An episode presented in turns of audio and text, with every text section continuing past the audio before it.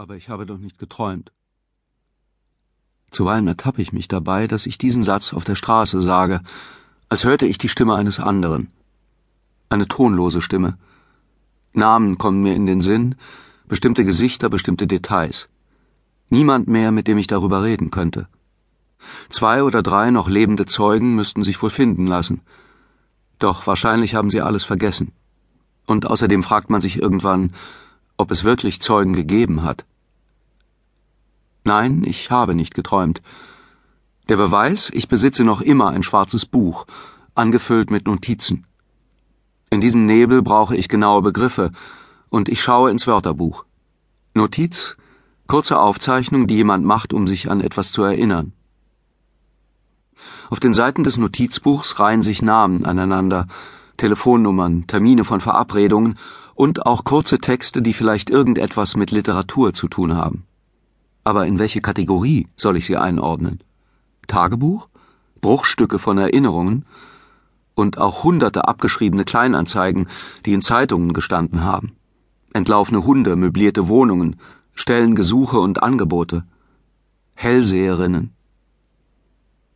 Unter diesen Unmengen von Notizen haben manche einen stärkeren Nachhall als andere vor allem wenn nichts die Stille beeinträchtigt.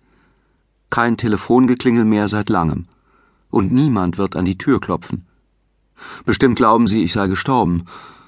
Du bist allein, hellwach, als wolltest du Morsezeichen auffangen, die ein unbekannter Korrespondent dir aus weiter Ferne schickt.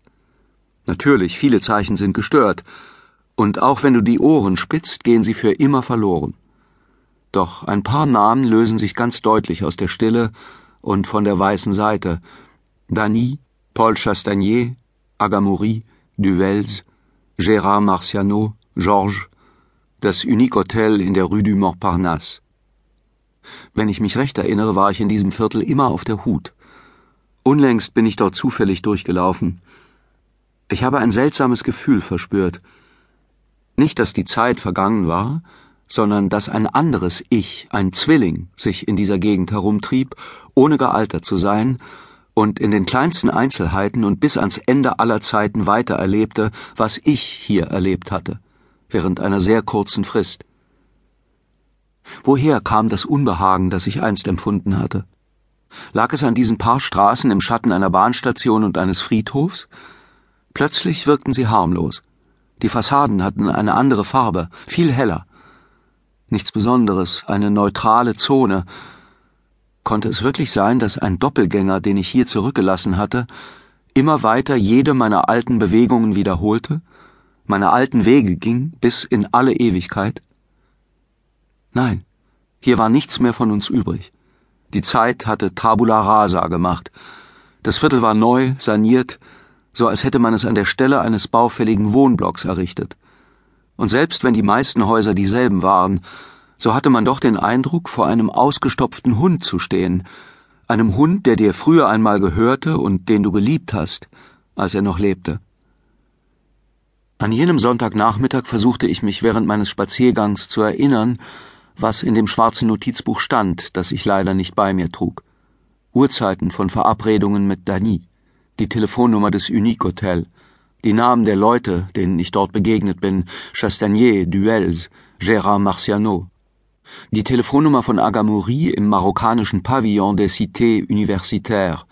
Kurze Beschreibungen verschiedener Winkel dieses Viertels, die ich L'Arrière Montparnasse, das Hinterland von Montparnasse nennen wollte.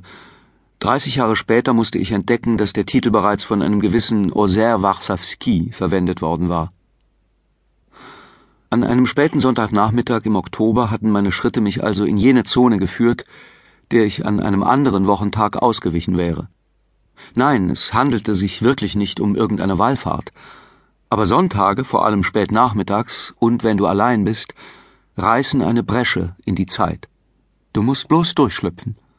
Ein ausgestopfter Hund, den du geliebt hast, als er noch lebte. In dem Augenblick, da ich an dem großen, schmutzig weiß-beigen Haus der Rue de d'Assade Nummer 11 vorbeikam, ich ging auf dem Trottoir gegenüber, dem rechten, habe ich so etwas wie ein Klicken gespürt. Jenen leisen Schwindel, der einen jedes Mal erfasst, wenn eine Bresche in die Zeit gerissen wird. Ich blieb stehen und starrte auf die Fassaden des Häusers